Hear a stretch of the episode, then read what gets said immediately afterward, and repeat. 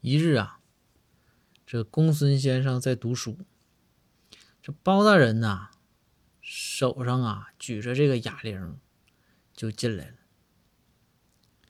然后包大人就边练哑铃边跟公孙说：“说公孙先生，你跟我健健身。你这小体格子，你不健健身，你天天总看书干啥呀？”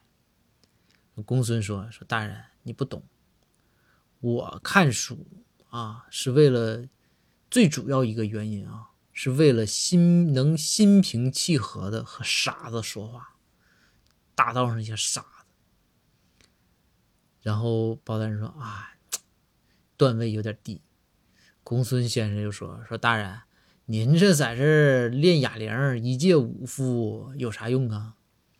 包大人说：“为啥说你段位低呢？